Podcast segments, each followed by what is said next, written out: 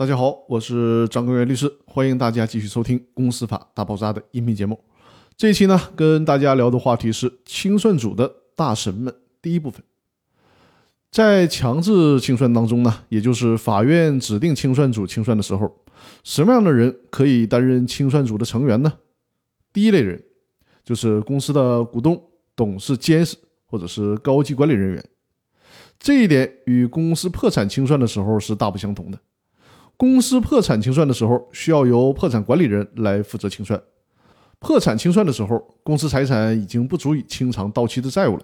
这个时候的清算呢，主要是使得公司财产在债权人之间尽可能的得到公平的清偿。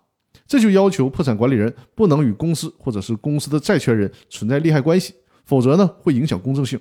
但是在公司解散清算的时候，公司的财产是足够偿还公司全部债务的。公司清算主要由公司自己完成就可以了，即便是在法院指定清算组的情况下，这些清算的活儿也主要由清算组自行来完成。公司解散清算的时候，清算组人员的选择主要考虑的是能不能便于公司解散清算的顺利进行和顺利的完结。让公司的股东、董事、监事、高级管理人员担任清算组的成员，是因为这些主体作为公司内部的人员，控制、参与或者是监督公司的经营管理。